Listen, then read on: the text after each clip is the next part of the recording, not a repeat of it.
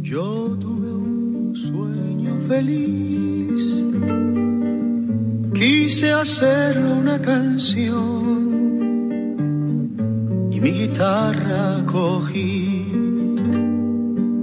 Puse todo el corazón, concentré pensando en ti. Volaron las palomas del milagro escucha dulce bien lo que escribí. Era en una playa de mi tierra tan querida, a la orilla del mar. Era que allí estaba celebrándose una gira debajo de un palmar. Era que estabas preciosa con el color de rosa de tu traje sencillo y sin igual. Era que eras novia mía y que yo te sentía nerviosa entre mis brazos suspirar. Era que todo fue un sueño, pero logré mi empeño porque te pude besar. En una playa de mi tierra tan querida, a la orilla del mar. Era que allí estaba celebrándose una gira.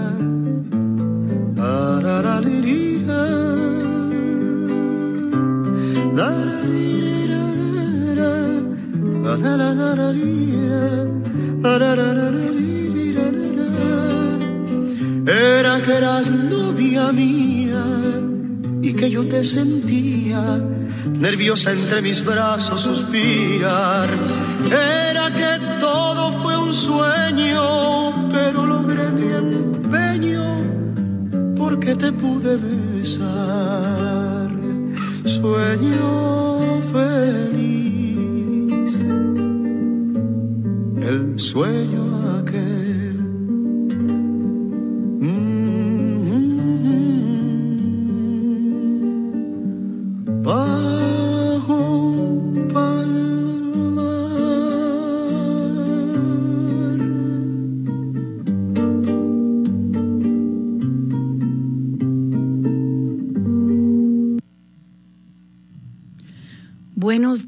Puerto Rico, bienvenidas y bienvenidos a otra edición de Dialogando con Beni. Este es su servidora Rosana Cerezo, comenzando con esa hermosa canción de la autoría de don Pedro Flores en la voz de nuestro Dani Rivera.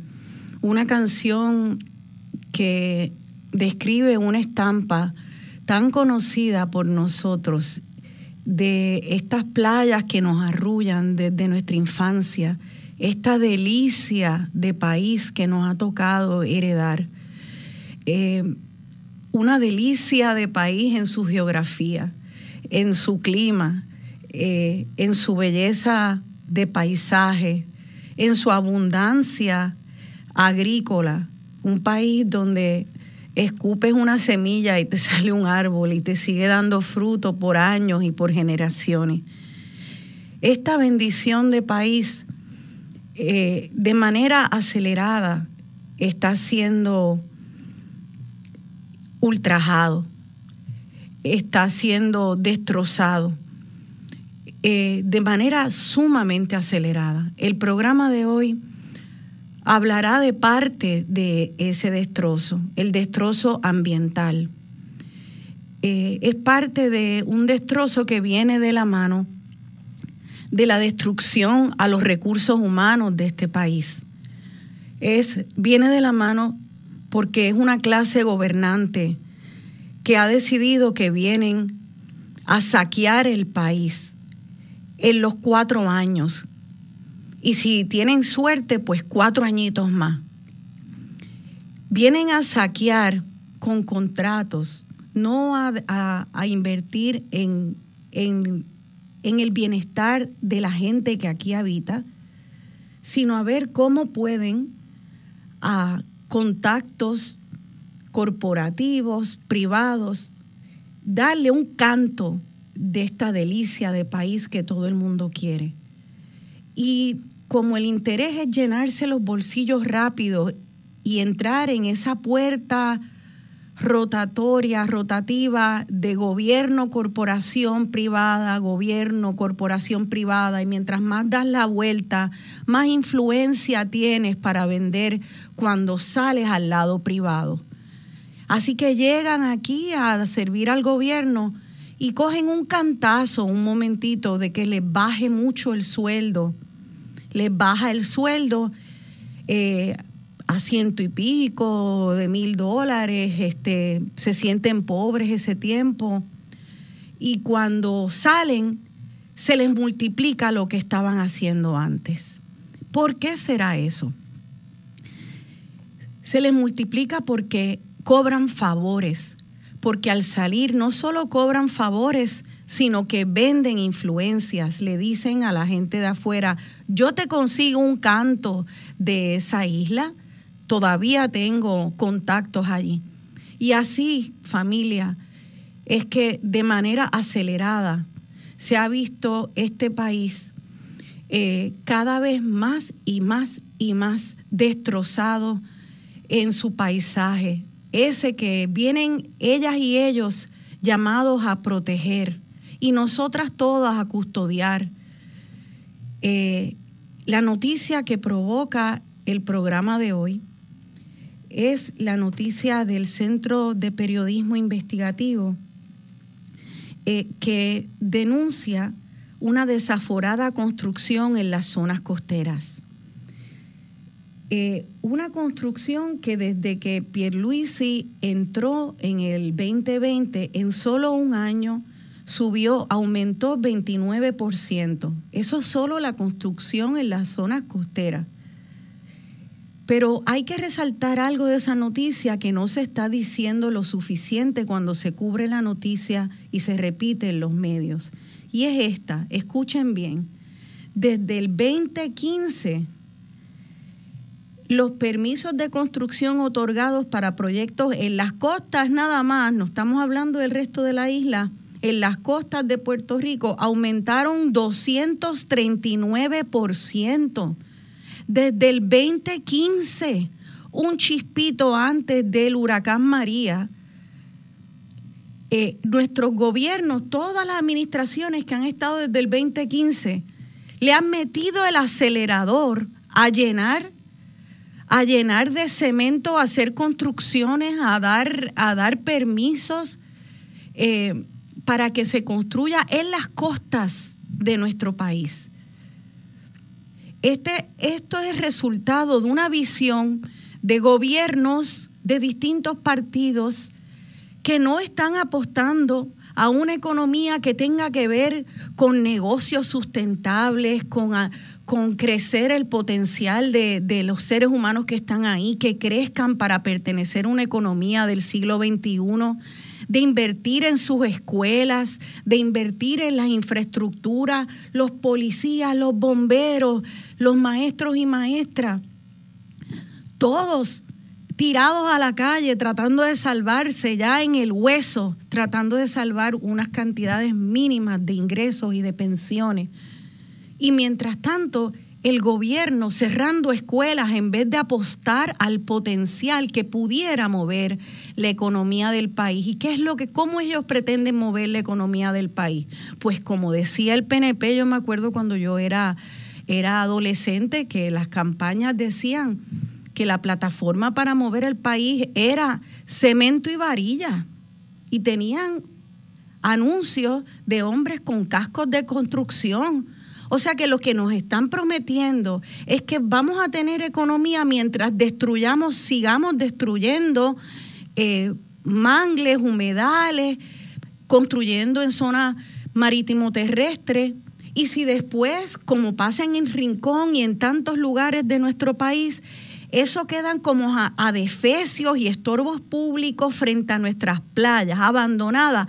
A ellos no les importa, ni siquiera se recogen los escombros se dejan ahí con toda esa destrucción como testimonio de esta terrible, eh, este terrible patrón de destrucción como eje de movimiento de la economía. Vamos a darle trabajo a las ferreterías para que vendan varilla y cemento. Vamos a darle trabajo a los albañiles. Y eso es todo. Y así vamos a entrar al siglo XXI. Y no hay otra manera de desarrollar y de hacer estructuras y de renovar las estructuras que ya tenemos para darle trabajo a los albañiles y a la ferretería. Eh, es tremendo, pero es lo que está pasando. Eh, se van en cuatro años y ellos pueden irse luego a Estados Unidos o quedarse aquí en lugares con accesos prístinos a, a las playas, a las que ellos, a esos bocados que ellos quieren reservar para sí, estorbando el acceso para el resto del pueblo de Puerto Rico. Y una de nuestras radioescuchas, Cariluz, eh, hizo una comparación muy ingeniosa de Puerto Rico y el camino que está tomando y la ciudad gótica de Batman, de los muñequitos Hace poco, hace unos días solamente vi una película que les recomiendo llamada El Joker con Joaquín Phoenix. Una película muy oscura y muy profunda. Y uno ve a una ciudad que supuestamente es mítica, pero se parece mucho a las ciudades modernas, donde la gente común están viviendo una ciudad moderna, donde no hay árboles, los que hay están todos secos eh, y es, como una cárcel depresiva y gris donde hay mucha neurosis, donde se vive en contra de la naturaleza del ser humano. Y entonces quedan solamente unos bocados, unos espacios brillantes para los millonarios que viven eh, detrás, de, detrás de portones, con unos árboles frondosos y hermosos y pájaros. Pero ya esa naturaleza es solo para el acceso de los millonarios. ¿A costillas de qué? A costillas de ellos mismos, porque viven rodeados de violencia y una violencia que llega también a destruirlos, por más que se traten de insular detrás de los portones. Esto no hace sentido para nadie, para nadie. Esto no es abundancia ni riqueza para nadie. Así que el programa de hoy lo vamos a dedicar a entender esta desaforada construcción en zonas costeras. Eh, ¿Dónde está pasando? qué implicaciones tiene para nuestros suelos, para nuestras costas, para la gente que vive en las costas y para la gente que no vivimos, que vivimos en otras partes, qué implicaciones tienen y muy importante, vamos a hablar también de cómo nosotros podemos participar en, en movimientos sociales de ciudadanos que vamos a parar esto. Esto no es si vamos a pararlo, si vamos a oponernos, esto es que nos vamos a oponer, que nos vamos a oponer y hoy vamos a aprender cómo y dónde para que usted coja papel y lápiz y de la manera en que usted pueda, que su condición física, su edad, sus circunstancias le permitan salir. Porque si nos inspiró esa canción de Dani Rivera al principio, vamos a honrar esa belleza, esa delicia de país que heredamos, de cultura que heredamos y hagámoslo defendiéndola. Para eso es un honor recibir aquí al programa a uno de los campeones ambientales del ambiente en Puerto Rico, el licenciado Pedro Sade Llorens. Él es abogado experto en derecho ambiental y administrativo y profesor de la Clínica Ambiental de la Escuela de Derecho de la Universidad de Puerto Rico. También vamos a recibir a otra campeona de nuestro ambiente. Ella se llama Maritza Barreto Horta. Es profesora catedrática en la Escuela Graduada de Planificación de la Universidad de Puerto Rico. Es oceanógrafa geológica, se me hace difícil decir esas palabras, oceanógrafa y directora del Instituto de Investigación y Planificación Costera de Puerto Rico. Más adelante vamos a recibir a una otra de las personas que está en las trincheras eh, defendiendo nuestras playas. Ella es Vanessa Uriarte, portavoz de Amigos del Mar, amigos y amigas del mar, y vamos a recibirla eh, próximamente para hablar sobre ese mapa de cómo podemos participar en la defensa de nuestras playas. Así que ya veo en pantalla a los primeros dos invitados. Buenos días a ambos, licenciado Pedro Sade y profesora Maritza Barreto Horta. Buenos días. Buenos días. Buenos días a todos. Buenos días, Rosana. Gracias por estar días, aquí. Rosana y a la audiencia. Muchas gracias. Gracias, gracias Pedro, gracias.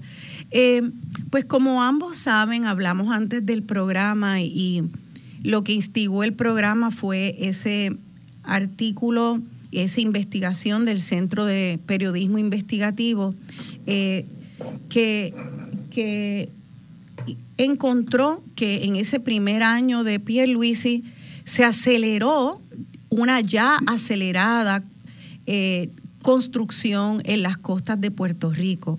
También se aceleró la construcción en Puerto Rico en general, que entiendo que se puede hacer mucho daño a las costas de Puerto Rico y a los mares en construcciones lejanas a los mares, no es solamente cuando construimos frente al mar. Eh, así que estas cifras son sumamente preocupantes y se combinan con lo que todo el pueblo estamos viendo de una preocupación al acceso a las playas cuando se hacen construcciones.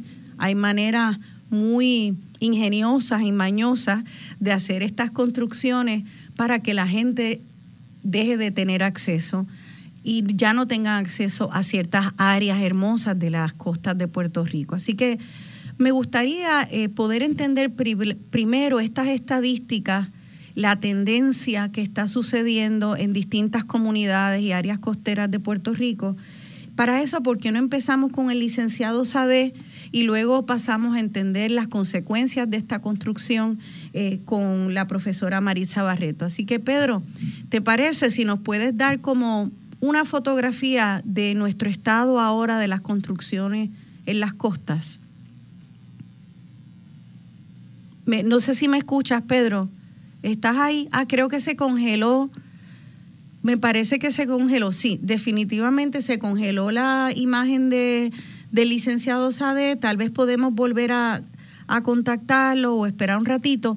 Este, vamos a, pasar entonces eh, en lo que él vuelve a estar en línea con la profesora Barreto.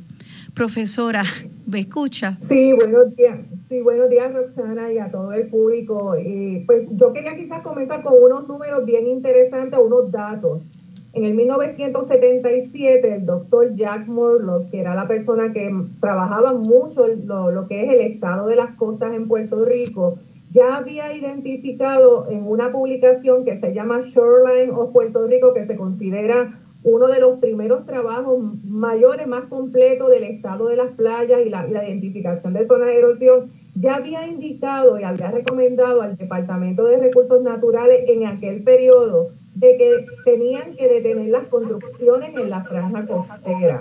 Entonces, estamos hablando, ¿verdad?, de que no es un asunto solamente de ahora, que ya desde el 70 se estaba hablando. Y otro dato bien interesante, antes de pasar al, licenciado Sade, es que si comparamos la cantidad de construcciones, cuando hablo de construcciones incluyen parques, residencia, eh, negocio, cuando hacemos comparaciones de los datos mismos del CRIM del 1997 al 2017, vemos que en los municipios costeros, no en la franja costera, en el 97 habían 549.067 unidades de infraestructura versus 2017 1.206.993. Y de esas, basado en un estudio ¿verdad? que ha trabajado el estudiante Kevian Pérez del instituto, vemos que tenemos también un aumento dentro de lo que es la zona costanera y la franja costanera de 0 a 4 metros de altura respecto al nivel del mar.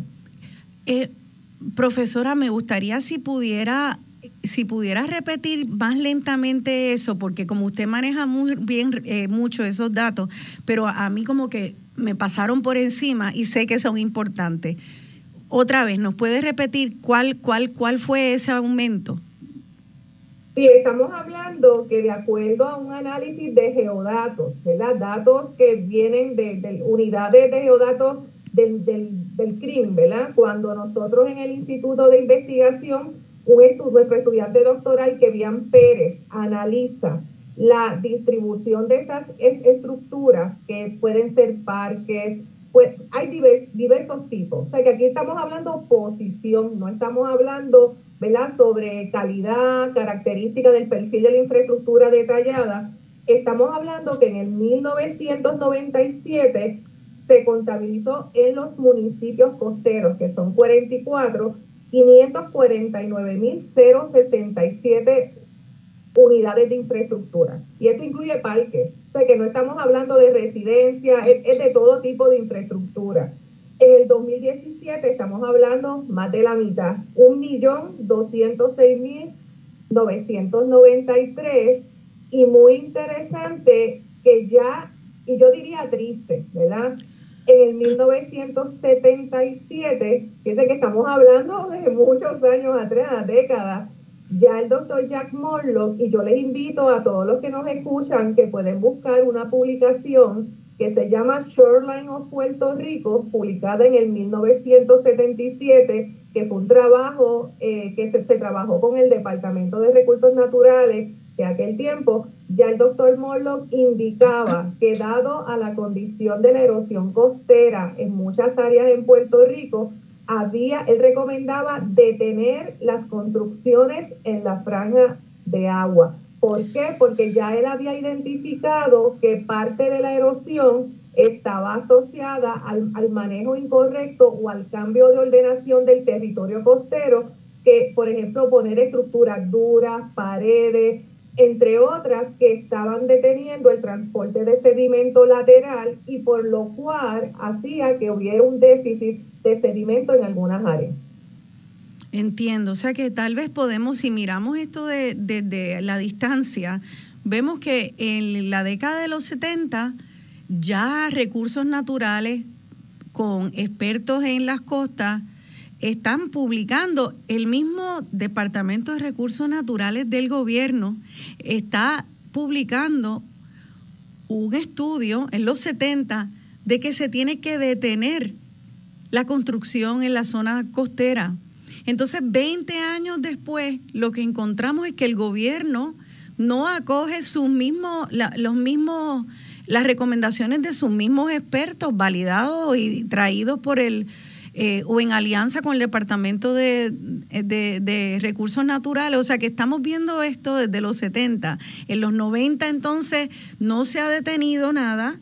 Eh, hay 500 y pico de mil estructuras eh, en las zonas de las costas y 20 años después, más que se duplica eso. O sea que lo que estamos viendo es esta fragmentación entre las personas que asesoran el gobierno, y un gobierno que está engavetando esta, estas recomendaciones basadas en la ciencia. Eh, es así, ¿no? Eso es lo que nos dicen esta, esta, estas pruebas, estas estadísticas que usted nos trae hoy, ¿no? Pues, yo entiendo que a partir de lo que nosotros hemos trabajado en la academia, ¿verdad? y basado en datos de la ciencia, eh, esta no es la primera vez que hay recomendaciones. Esto es un problema que se está cargando a través de las décadas la razón por la cual no se, no se han ejecutado esos cursos de acción, hay que analizarlo en detalle, ¿verdad? Pueden haber muchas razones, pero yo estoy bien segura de que si en el 1977 se le hubiera escuchado al doctor Jack Morlock y se hubiera ejecutado parte de las recomendaciones, como por ejemplo reducir el uso de ciertas estructuras duras para mitigación de erosión, inclusive el uso de piedra de manera informal y se lo hubiera orientado correctamente a los ciudadanos, porque yo puedo entender que los ciudadanos se desesperen si tienen, ¿verdad? Ven que, por ejemplo, las carreteras o alguna infraestructura crítica se afecte, pero la falta de orientación puntual y la, y la falta de conexión entre lo que era la ciencia o los datos que se estaban generando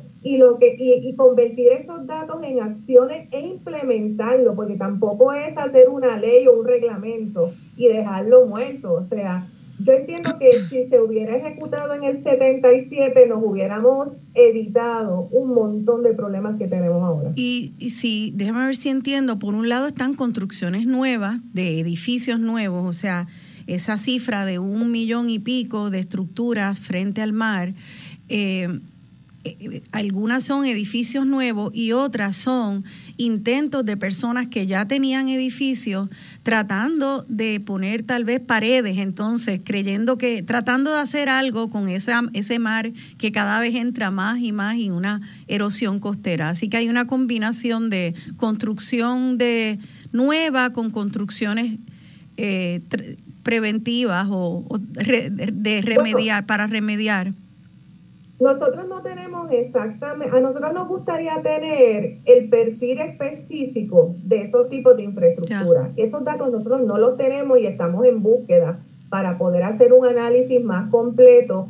Eh, esas estructuras específicas, pues estamos hablando de que a través de una década habría que ver también año por año y, y como hizo muy bien ¿verdad? la investigación sobre los permisos, alinearlo con los permisos, ese sería el próximo paso ¿verdad? de la investigación y ver más específico de dónde viene el perfil, pero sí a partir de, de, la, que, la, que la erosión no se mitigó cuando tenía que mitigarse, ha hecho que ha aumentado la erosión y se han utilizado eh, eh, como expulsos de acción o, o estructuras duras mayormente para mitigarla, que en algunos casos, no todo, ha causado más problemas de erosión. Ya. Eh, esto, eh, antes de darle el, la, entonces el turno al licenciado Sade, que lo tenemos en línea telefónica porque eh, la conexión de Skype no funcionó, yo lo que quisiera hacer es un comentario. O sea, aquí vemos a una profesora boricua brillante que está es profesora en Escuela Graduada de Planificación, oceanógrafa geológica y está nadando contracorriente tratando de coger y recolectar data, data que es imprescindible, pero sobre que, que, de, que documente un daño ya hecho, un daño ya hecho. O sea que ya vamos en negativo, tratando de ver cómo sencillamente se documenta la destrucción, tratando entonces de decirle paren la destrucción, tratando de decirle paren la construcción y la destrucción. No, eso, se, eso no se trató de decir, eso se dijo en los 70. Y miren el caso que han hecho y miren cómo se convierte esto una carrera contra el mal de personas educadas que tienen que entonces dedicar toda su inteligencia y su conocimiento a sencillamente nadar contra corriente en vez de construir más conocimiento para el bien. Si se hubiera parado esa construcción, ¿Qué estaría haciendo esta profesora que no fuera documentando eh, el daño que nuestro gobierno está haciendo? Qué maravillas estaría haciendo la mente de esta mujer y su equipo. Pero ¿qué es lo que estamos haciendo? El potencial de nuestro país y de toda la gente que puede construir en dar testimonio de la destrucción. Quisiera que entonces el licenciado Pedro Sadé, eh, que tenemos el teléfono, ya brevemente nos quedan nada más que como un minuto de este, de este segmento. Eh, licenciado Sadé, ¿lo tenemos en línea? Sí, muy buenos días nuevamente. Es que la conexión con Skype, como se anunció, realmente no sé por qué, pues no, no, no funciona. No, no le hace, no le hace, se oye muy claramente. Y lo que nos queda es un minutito de este segmento, vamos obviamente a seguir en el próximo. Eh, ¿qué, eh, no sé si ha podido estar oyendo la conversación hasta ahora. ¿Qué quiere agregar, licenciado? Bueno, primeramente sí he estado desde el principio escuchando. Primeramente, la voz de alarma que sale de tus palabras está plenamente justificada y qué bueno que la profesora Barreta, Barreto nos ha ayudado a poner en perspectiva eh, el que este problema se remonta a décadas atrás.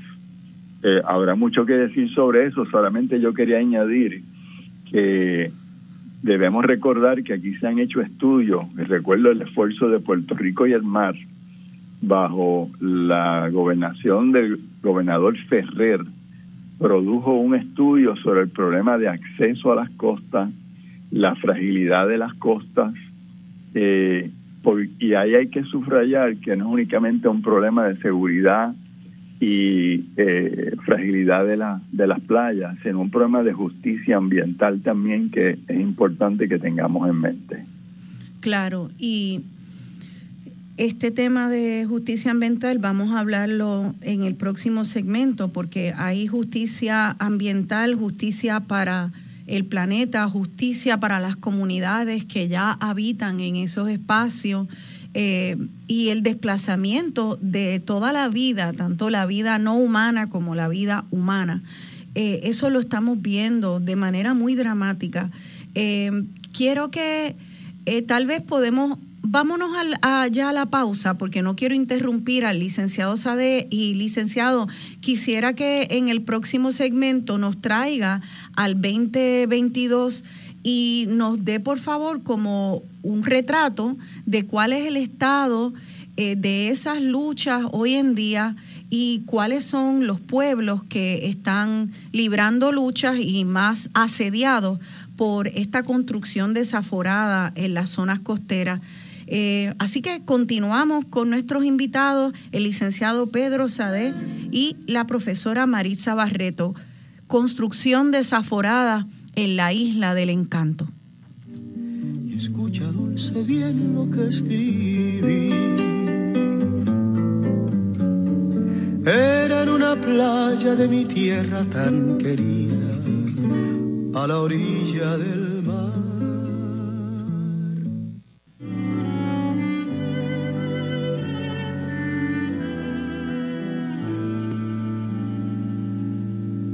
Buscando un amor que quiera comprender la alegría y el dolor la ira y el placer. Un bello amor sin un final que olvide para perdonar. Es más fácil encontrar rosas en el mar. La la la la rosas en el mar. La la la la en el mar. Voy buscando la razón de tanta falsedad. La mentira es obsesión y falsa la verdad. Que ganarán, que perderán si todo esto pasará. Es más fácil encontrar rosas en el mar. La la la la la la, rosas en el mar. La la la la la la rosas en el mar.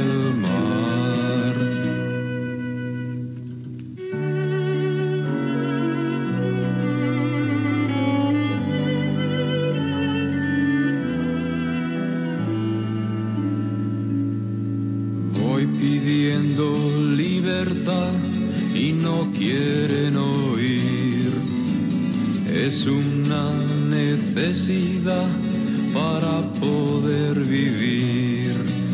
La libertad, la libertad, derecho de la humanidad. Es más fácil encontrar rosas en el mar. La la la la en el mar.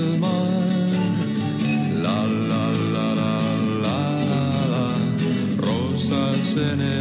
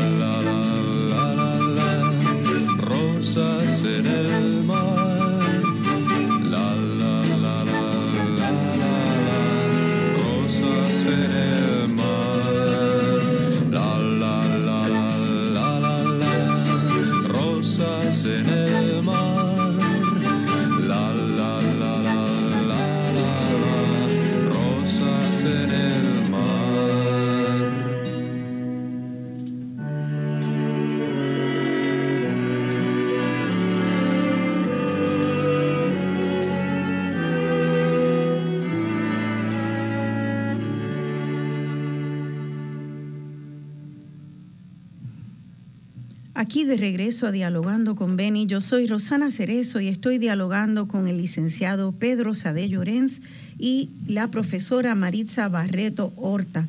Estábamos hablando sobre eh, el estado de las construcciones eh, en el área costera de Puerto Rico. Me acabo de enterar que lamentablemente el Facebook Live no salió para el primer segmento.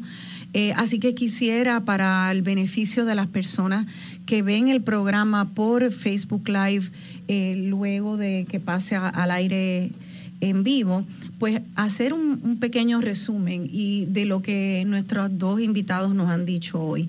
Primero, eh, como nos, dijo la profesora Maritza Barreto, desde 1977, expertos en costas eh, han publicado eh, estudios que, que le dicen y le alertan a Puerto Rico, estos estudios hechos con en alianza con el Departamento de Recursos Naturales de Puerto Rico, donde le, piden al, al gobierno que haga un detente de las construcciones. Y no solamente no se hizo un detente en los años 70, sino que 20 años después, este, todavía en los 90, se sigue, se sigue construyendo.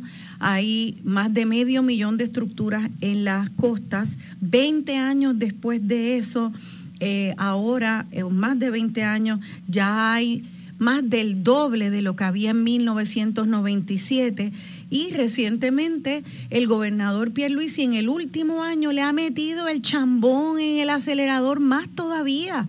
Este 30% más construcciones en las costas que lo que ya se estaba haciendo antes que era una velocidad vertiginosa. O sea, porque desde el 2015 en Puerto Rico ha aumentado la construcción en las costas nada más. En las costas nada más 239%. Esto de acuerdo a la investigación del Centro de Periodismo Investigativo. 239% eh, ha aumentado las construcciones en las playas de Puerto Rico. Y ustedes han visto esos adefesios ya hechos escombros en Rincón y en otras costas en Puerto Rico. ¿Lo han visto? Ellos también, está de los gobiernos, la gente que dan los permisos, eh, los contratistas, ellos lo saben, pero cobraron, cobraron, dieron el tumbe y se fueron. Y cómo eso destruyó la vida marina, toda la vida eh, todas las, las comunidades, cómo eso agrava el cambio climático. A ellos no les importa porque, miren, salieron con los bolsillos llenos y mientras tanto las escuelas cerrando y el potencial de este país cada vez teniendo que irse fuera de la isla para buscar oportunidades. ¿Por qué no apuestan a nuestra gente? Apuestan en contra de la gente y a favor del tumbe rápido, no importa el costo. Vamos a pasar nuevamente con nuestros invitados, el licenciado Pedro Sade Llorens y la profesora Maritza Barreto Horta. No veo a la profesora en pantalla, espero que podamos tenerla eh, en Skype. Y vamos a pasar con el licenciado eh, Pedro Sade. Licenciado. Sí, cómo no. Eh, eh, quedamos en señalar el problema de, justicia eh, ambiental o justicia, en este caso, de disfrute de las playas. esto hay que resaltarlo porque uno de los puntos que señala, que encuentro importante, el, el artículo del Centro de Periodismo Investigativo, es que las medidas que se han tenido que tomar en algunos lugares para combatir eh, el aumento del nivel del mar y el acercamiento del mar son medidas que excluyen el disfrute del público de la playa. Y eso es muy importante y muy peligroso que esté aconteciendo, eh, en particular en Dorado, Dorado Reef. Se menciona que está construyéndose una, una eh, pared una, una eh, estructura que impide prácticamente el disfrute del público de esa playa y pasar a áreas más hacia el oeste. Así que esos impedimentos son importantes. Mm. También el, el artículo señala cómo en sectores más pobres, eh, y se señala uno en, en el área de, de Mayagüez, en el oeste, no han podido resolver el problema de inundabilidad. Eh, sin embargo, en otros lugares donde sí hay los recursos, pues entonces ahí se colocan eh, construcciones que impiden, como dijimos, el, acceso del público. Ahora, está documentado eh, este incremento en los usos de las costas. Una de las preguntas es, ¿por qué eso está sucediendo? Yo creo que es una, una pregunta que hay que contestarnos.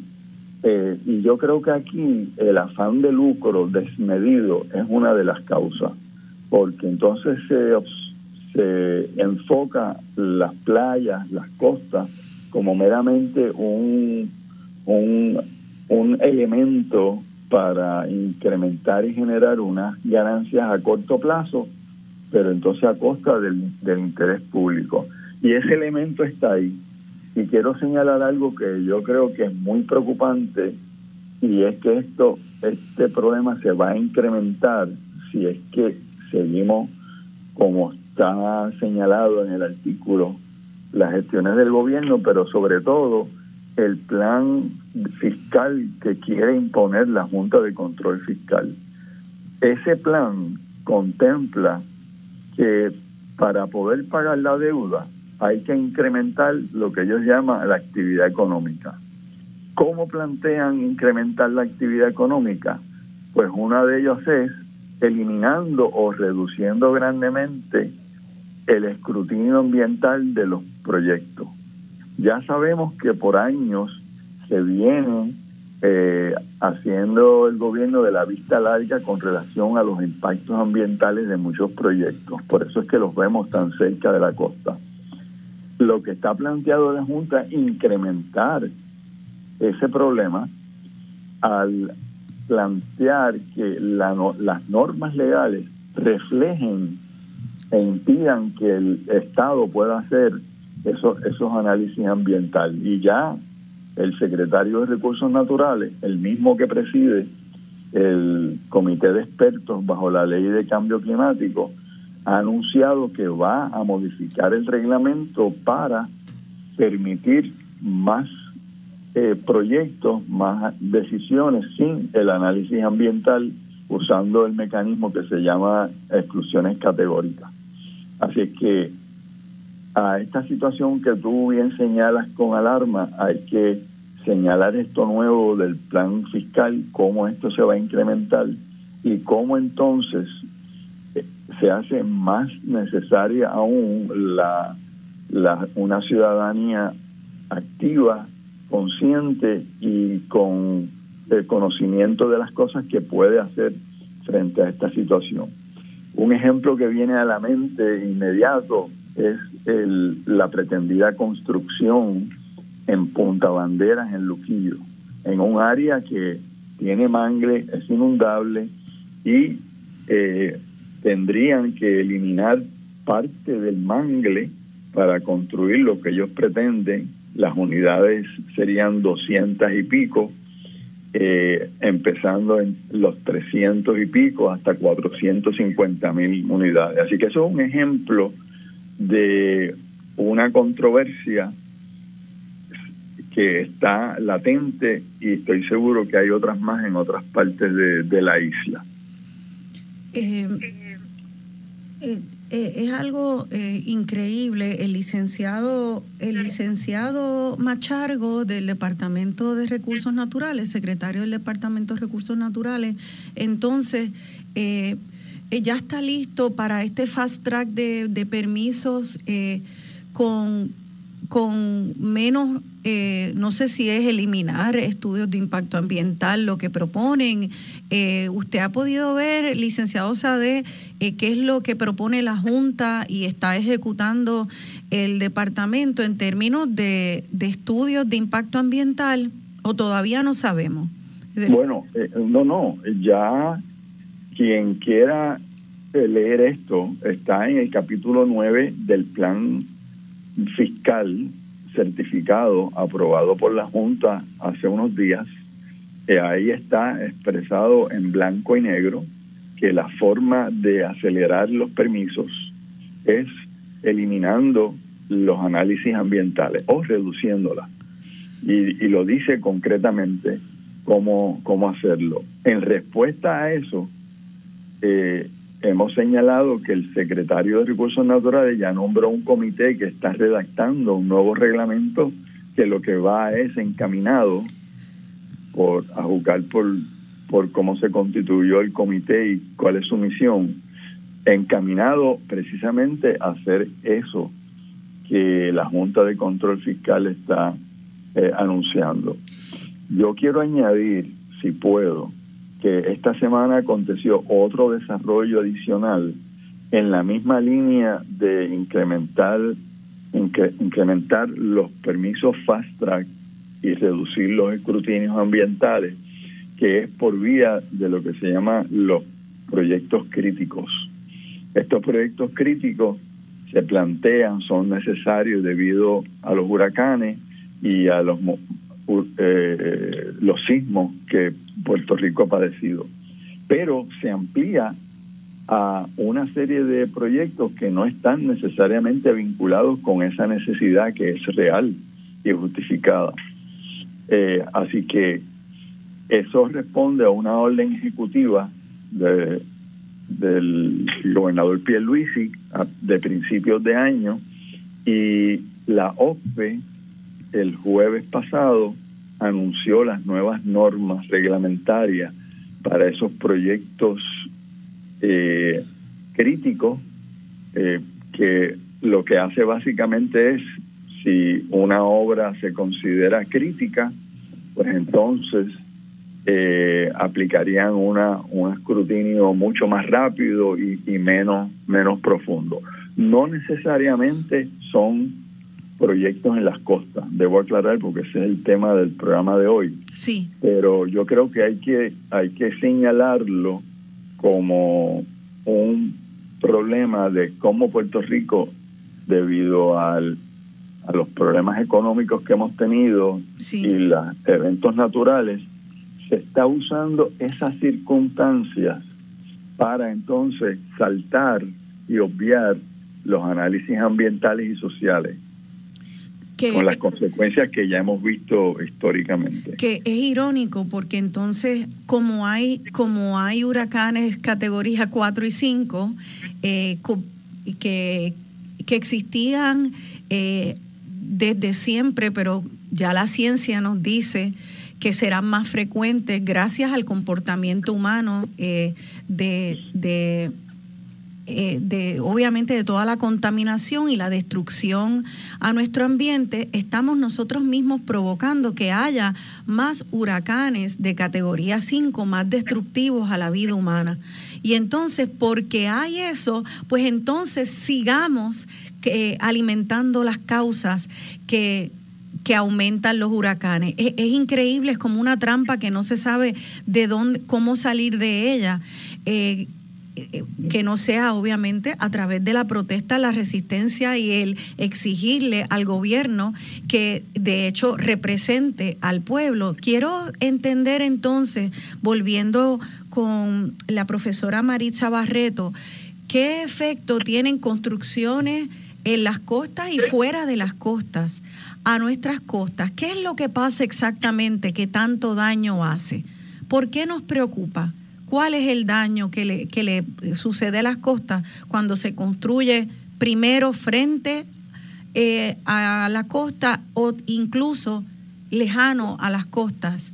Eh, si, no, si no estamos pendientes a, a, hacerlo de la manera apropiada. Sí, profesora.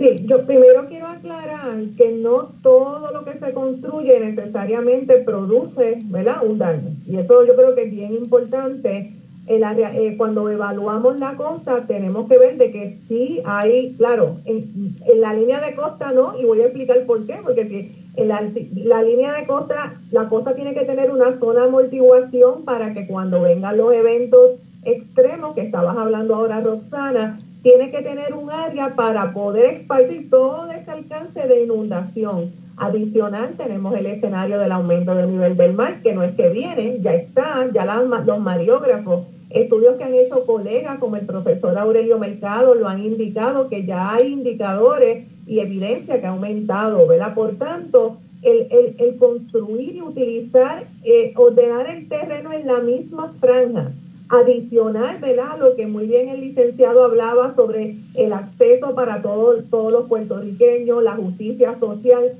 también hay un asunto de riesgo, o sea, hay un asunto que la lógica a nivel de lo que la misma ciencia y los mismos procesos presenta sobre seguridad no, no, se, no se puede ubicar estructuras en una zona que la misma naturaleza se va a encargar de qué? De llevárselo. O sea, entonces la pregunta es, ¿verdad? ¿Cuánto realmente, ¿verdad? Queremos perder y esto va a ser un costo mucho mayor al Estado y posiblemente y a, las personas privadas y, mucho, y posiblemente mucho más de lo que se piensa sacar en inversiones o en lo que podrían ganar. pero claro, pero una pregunta, vamos a parar ahí, porque entonces, claro, la persona que cobra, el contratista que cobra en ese momento, vende los apartamentos, este no, luego no es responsable de pagar lo, la remoción de los escombros. Este, en realidad eh, los empleos que se den, pues el gobierno de ah, pues ahí se le dio empleo por un año, lo que tomara construir eso. Aquí el problema es la falta de, conexión entre la persona que causa eh, el daño y, que se responsabilice a esa persona que lo causa por su efecto. Ahí se quedan los escombros. Aparte de los escombros y de estructuras destrozadas porque el mismo mal lo reclama, ¿qué otro daño? Y el daño económico que usted acaba de decir, ¿no? Que luego nadie parece eh, tener ninguna responsabilidad porque ellos ya cobraron, pero no son responsables de, de lo que después dejan ahí. ¿Y qué es lo que dejan y qué daño hace, tanto para el mar, la vida marítima y las, y las comunidades? Son diversas. En el asunto, por ejemplo, eh, de ciertas estructuras o de, o de varias estructuras, eh, detienen el, lo que se llama el, el transporte de sedimento. La, la, misma aceleración de tratar, porque se está, porque ven que el mar se está metiendo y afectando la estructura, genera entonces una cadena de construir paredes, de poner piedra, y eso al mismo tiempo inmediatamente podría detener la erosión frente a la estructura, pero podría generar hacia algún lado de la estructura, o sea, hacia otro lado de la costa, más erosión. También en el caso, como bien decía, todo, todas las estructuras que, porque el mal va a seguir, va a seguir subiendo, o sea, esto no se va a detener. Nosotros podemos mitigar, nosotros podemos reducir otros impactos, pero hay una realidad, el aumento del mal va a seguir, va a seguir subiendo y ya tenemos datos que hay municipios en la costa de Puerto Rico que ya la línea de costa se ha movido metros tierra adentro en comparación desde antes del huracán María. Así que esto no es, no es un, ¿verdad? No es un que viene o, lo que uno piensa. Es lo que está pasando. Es correcto. Pero entonces, le vuelvo a insistir en la pregunta. Entonces, ¿qué daño hace? ¿Qué daño hace entonces ignorar esa realidad de que el mar por el calentamiento global, porque allá los glaciares se están derritiendo, los ositos polares se están quedando nadando en aguas gélidas y los pingüinos se están quedando en pedacitos así, islotes de hielo y eso, como el planeta está todo conectado y no conoce de frontera, esas aguas vienen... Eh, corriendo en diluvios y entonces se llenan los mares y, los, y vienen entonces se acercan más hacia donde los humanos han construido y donde estaba antes la costa, ahora de repente hay mar. Eso no se va a detener. Entonces se van a empezar a, destruir estas construcciones. ¿Qué daño causa cuando se cuando caen esas construcciones y ya los humanos sencillamente no lo van a aguantar más? Bueno, desde la perspectiva de recursos naturales son varios. Las playas, y lo hemos encontrado, reducción de ancho de playa, reducción de elevación de playa, en términos de lo que son los humedales, los manglares, pudieran como parte del cambio de uso de terreno o cambio de, de, cómo se, se, que se implanta la calificación, que se, que se supone que no, porque hay un reglamento y hay unas leyes que protegen los humedales. Eh, van a afectar los humedales, afectando la vegetación, la deforestación, como decía un, mi colega del Comité de Cambio Climático, el oso polar de Puerto Rico, ¿verdad? Que ese es el, ese es el símbolo, ¿verdad?, de cambio climático, son los arrecifes. O sea, nosotros en Puerto Rico, eh, a medida que suceda toda esta pérdida de playa, va, va, va a entrar más el agua, se afectan las hierbas marinas, los ecosistemas marinos, por tanto, las tortugas y otros organismos que dependen de esos hábitats. Es una, esta es una cadena. Los arrecifes, que como dije, ese es, yo digo que el símbolo, ¿verdad?, de los más importantes, el arrecife se pierde, va a venir una cadena, ¿verdad? ¿Por, ¿Por, qué los arrecifes? El cambio de uso de terreno en las costas, como también en la montaña, genera mayor sedimentación bajando por los ríos. Y, ese, y esa sedimentación va a llegar al agua y va a llegar a los corales. Y ya esto no es que viene, también tenemos evidencia que eso ha pasado en la costa de Manatí, en la costa de Guánica. Ya hay especies de la crópora palmata que se ha puesto en lista de peligro de extinción por los cambios de esos usos de terreno que no debieron haberse hecho. Entonces, esto hace que hay un impacto en la pesca. Ahora los pescadores van a tener que salir, y ya está, ya está sucediendo, salir más mar afuera a pescar. ¿Por qué? Porque ese recurso no está disponible. Adicional, hay un impacto social, ¿verdad? Tenemos que gran parte de nuestras costas tenemos poblaciones de personas de más de 65 años ubicándose en las franjas costeras. Así que realmente es una cadena de impactos sociales, físicos, recurso natural, económico. El, mismo desarrollo económico que se pudiera mirar para seguir impactando ¿verdad? positivamente, entre comillas, va a ser negativo. O sea, las personas que compran, yo quisiera que si yo voy a comprar en una zona de riesgo, me lo indicaran, me lo informaran, porque es mi inversión, o sea. Así que hay muchos enfoques y, y por eso la importancia de que hay que mirar que tenemos una nueva costa y que tenemos que mirar a organizar el terreno de una, de una nueva manera.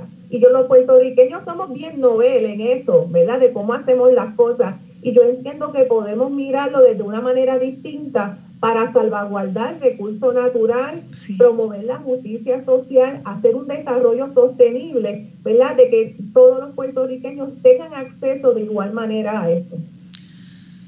Eh, ya nos tenemos que ir al próximo segmento y, a ver, hoy es domingo. Mucha gente va a misa eh, o, al tipo de servicio que, que, escojan o, o las personas, los humanistas o ateos buscan sosiego, no importa cuál es la creencia. Eh, muchas veces los domingos es el día de sosiego y de, de poder calmar el alma para volver otra vez a las rutinas con todas las pequeñas agresiones y grandes agresiones de esa rutina. Y lo que nos salva los domingos es conectarnos, conectarnos con la calma, conectarnos con el mar, conectarnos con lo sagrado. Aquí tenemos a la profesora Barreto hablando rápido antes de que acabe un segmento porque es tanto el daño y ella sabe tanto y lo tiene que comprimir en tres minutos. Sencillamente, familia borincana, estamos hablando de la destrucción de lo sagrado, de lo más sagrado. ¿Qué cuántas más listas quieren que le digan? ¿Cuántas más expertas? Que tenemos que despertar. Nosotros sabemos esto lo sabemos. El gobierno sabe esto. Se les está diciendo esto que hemos dicho hoy desde los años 70. No les importa.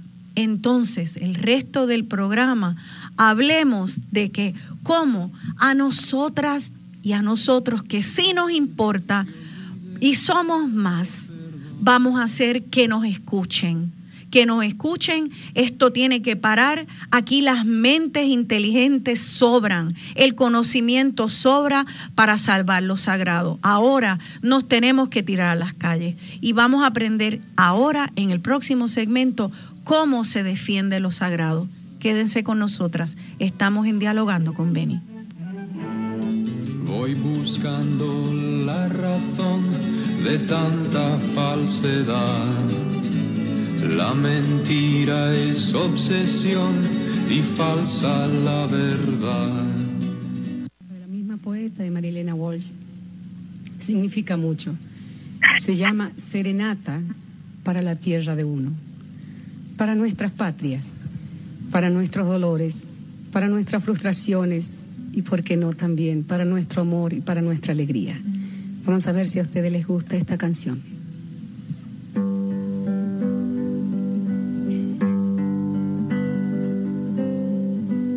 Porque me duele si me quedo, pero me muero si me voy. Pesar de todo, mi amor, yo quiero vivir en vos. Por tu decencia de vidala y por tu escándalo de sol. Por tu verano con jazmines, mi amor, yo quiero vivir en vos. Porque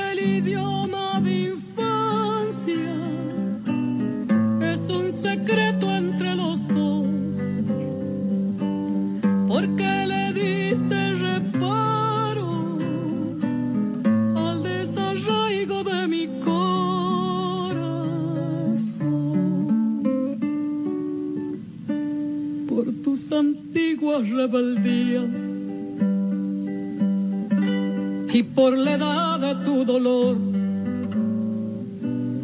por tu esperanza interminable, mi amor, yo quiero vivir en vos.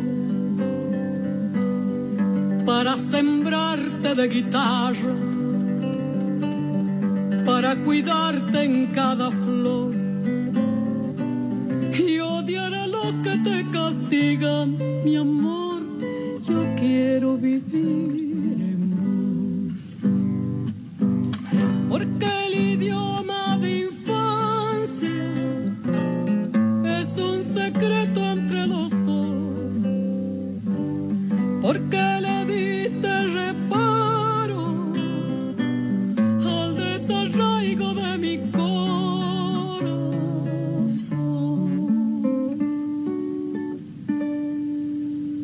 Me duele si me quedo,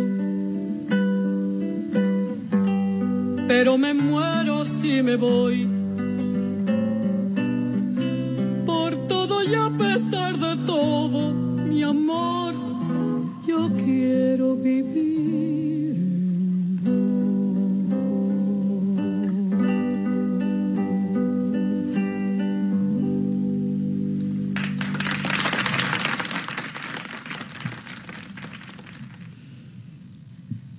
Porque me duele si me quedo, pero me muero si me voy.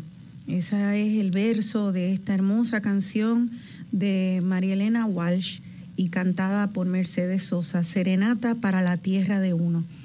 Y es que no es solo en Puerto Rico donde pasan estas cosas, pasan alrededor del mundo, porque es alrededor del mundo que eh, lamentablemente estos modelos económicos que dependen de mover la economía y generar el sustento de los seres humanos, eh, depende de la destrucción de lo que sostiene al ser humano. Y no tiene por qué ser así.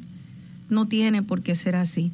Y nuestros países latinoamericanos se convirtieron en, en, en el, en el patio donde se explota, eh, se explotan los recursos naturales por esos grandes intereses corporativos de Estados Unidos.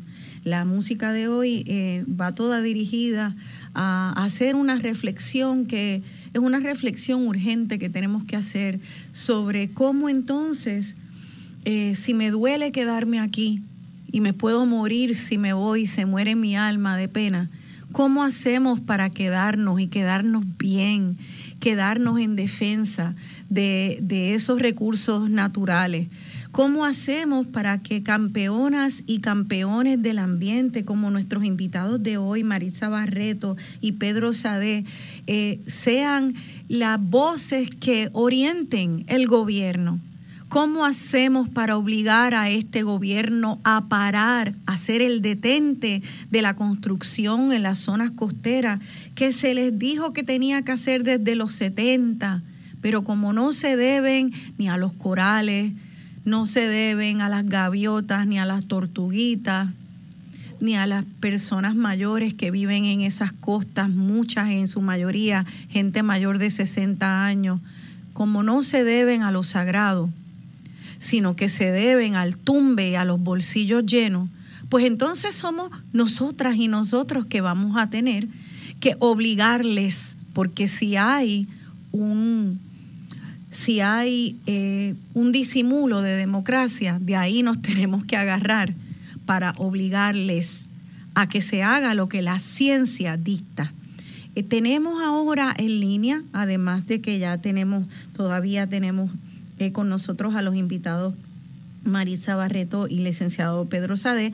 Entiendo que ya se unió a, nosotros entonces la portavoz de eh, la organización sin fines de lucro, Amigas y Amigos del Mar. Ella se llama Vanessa Uriarte y como ustedes sabrán, Amigos del Mar ha estado librando luchas por más de una década para hacer precisamente lo que todas y todos nosotros tenemos que hacer, que es proteger eso, nuestras playas. Ha librado unas luchas en una de las más famosas eh, fue por proteger el bosque costero de Carolina, donde el Hotel Marriott iba a construir allí, iba a talar mangles y, talar todo un bosque costero para hacer un hotel. Eso se detuvo. Vamos a recibir entonces a Vanessa Uriarte y me gustaría tratar de ver en línea, si es posible, Héctor, eh, ver a la, a, la, a la doctora Maritza Barreto. Así que, perfecto. Vanessa Uriarte, ¿está en línea? Sí, muy buenos días. Buenos días, Vanessa. Me alegro escucharte y gracias por estar en el programa. Seguro que sí, un placer escucharles. Les he estado escuchando y siempre es un gusto eh, poder escuchar a Marisa y a Pedro, eh, ¿verdad? Dándonos tanta información valiosa. Así mismo es. Me gustaría entonces, Vanessa, poder hablar de esta parte que muchas y muchos radioescuchas me piden eh, en distintos temas y es como, ok, estamos entendiendo un poco de un problema muy complejo, muy profundo. El resto del programa podríamos eh, dedicarlo solamente a seguir entendiendo el problema porque es bien complicado y se dedican volúmenes a eso. Pero muchas radioescuchas me piden que, que también hablemos de cómo los ciudadanos podemos participar de la defensa de las playas o de, o de las defensas de, otros, de otras situaciones en el país. Y yo creo que eso es igual de importante, porque no tenemos que saberlo todo, ni tener el conocimiento completo que tienen los expertos para entender por qué lo vivimos, que aquí hay un problema grave de destrucción a las playas y de obstrucción y prohibición de acceso a las playas por el pueblo. Una constitución que dice que las playas deben ser públicas y sin embargo, agarrándose del problema de, de, eh, erosión muchas veces, no todas, se obstruye el acceso a ese mismo pueblo que la constitución le, le, le garantizó acceso a playas. Así que es todo una contradicción. Eh, quisiera entonces que, que, Vanessa, tú nos pudieras decir algunas iniciativas que hay eh, que donde se pueda unir la gente para hacer esa protección de las playas. ¿Nos puedes contar un poco de la agenda de Amigos del Mar? Sí, eh, gracias ¿verdad? por el espacio y por la oportunidad. Eh, ¿verdad? Para contextualizar, yo creo que, y nosotros ¿verdad? desde nuestra organización aspiramos a, a que hay que dar las luchas por todos los frentes eh, ¿verdad? nuestra organización, ¿verdad? Aclarando, cumplió 26 años, así que ya llevamos eh, más de dos décadas trabajando sobre el tema y, y me gustó mucho, ¿verdad? Que al, eh, al inicio del programa Marisa eh, trajera, ¿verdad? Que desde los 70 se está hablando de la necesidad de parar las construcciones y ahí es que entramos nosotros y le añadimos otra dimensión que quizás no la, no la vemos con la misma fuerza, que es la dimensión política eh, la apropiación y destrucción de las cosas es un, es un mecanismo también de, de reforzar la colonia y también desde el 69 se han articulado distintos movimientos eh, políticos por la defensa de las costas, que no necesariamente en aquel momento tenían en su conciencia eh, la defensa ambiental del espacio, pero sí tenían muy presente la defensa del territorio. Y desde ahí es que surge la consigna Las playas son del pueblo. Así que es una consigna que se lleva articulando durante muchas décadas a modo de resistencia y que ahora mismo, ¿verdad? Vemos el, el resultado y es que tenemos una población que está consciente que las playas son públicas, aunque vemos la destrucción y la apropiación por todos lados, pero hay una conciencia colectiva que se ha podido eh, forjar con todos estos eh, movimientos sociales y grupos comunitarios que se han levantado alrededor de las islas de Puerto Rico, ¿verdad? Porque pues, no podemos dejar fuera de aquella colega. Claro, imagínate. Y, y desde ahí, eh, ¿verdad? Nosotros sí estuvimos casi 15 años en Isla Verde, eh, ¿verdad? Defendiendo un espacio que sí lo lograron destruir y nosotros lo restauramos como una contrapropuesta junto a diversas organizaciones y personas eh, que se unieron en lo que fue el campamento Playas para el Pueblo y que recreamos lo que deberían ser las costas en su estado natural. Así que como una opción la, la protesta con propuestas, vamos a restaurar y ocupar los espacios y llevarlos a, a intentar ¿verdad? Eh, devolverles su, su salud para beneficio de todos los ecosistemas. A mí me eh, gustaría, si nos pudieras eh, hacer una breve descripción de ese campamento Playas para el Pueblo, cómo fue que restauraron, qué encontraron cuando la destrucción ya había comenzado y que construyeron en ese modelo de propuesta, protesta con propuesta que recibió eh, atención internacional. Eh, ¿Nos puedes describir ese modelo y ese campamento? Pues el, ¿verdad? me pareció bien interesante porque una de las imágenes que utilizaron para la promoción de este programa, pues es la, eh, que tiene así, las playas no se venden, eh, que las playas son del pueblo, y esa, esa imagen es de cuando inició el espacio.